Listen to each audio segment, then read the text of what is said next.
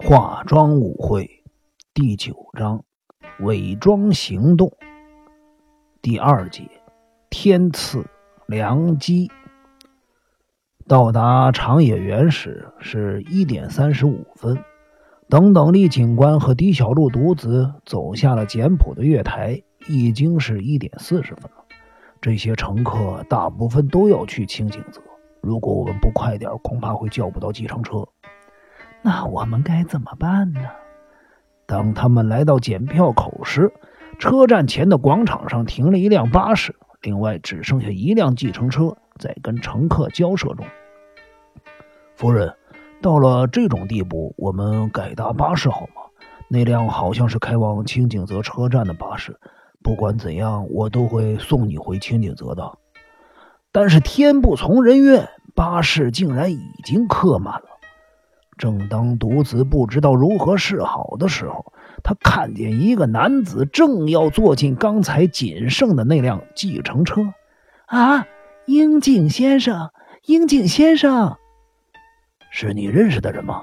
是啊，等一下，我去帮你叫那个人。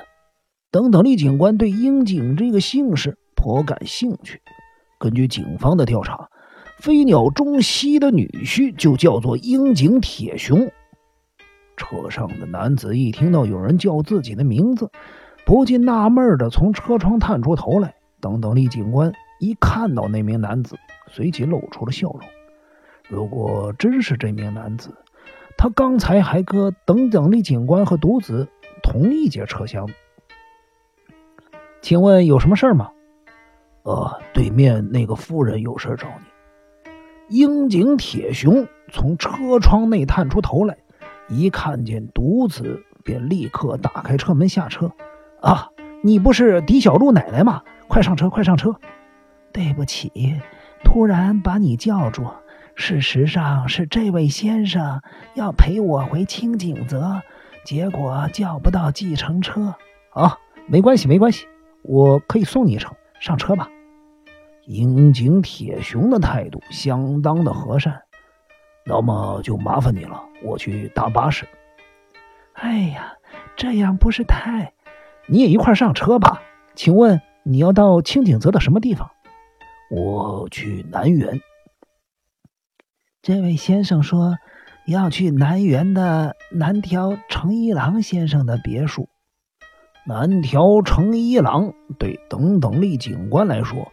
就像是一张有力的身份证明似的。虽然不知道樱井铁雄是否知道南条成一郎的大名，不过他倒是对等等力警官更加客气了。南园就在去清景泽的途中，我们就一起过去吧。哦，那就打扰了。哦，我坐前座好了。对了，呃，差点忘了自我介绍，我叫等等力，请多多指教。等等力警官一坐进计程车的前座，不禁想起了刚才看到狄小璐独自拿出来的香根手工艺品——百宝盒。他们三个人仿佛是百宝盒中的组合木片，在三个组合木片相互开启、关闭的过程中，里面究竟会露出什么样的东西来？